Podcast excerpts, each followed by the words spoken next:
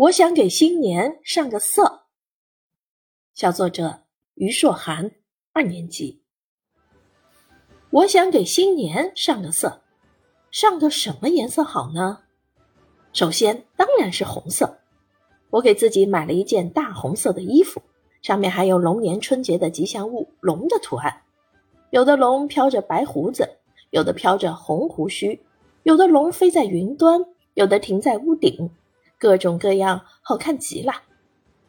然后是白色，过年的快乐自然离不开冰天雪地了。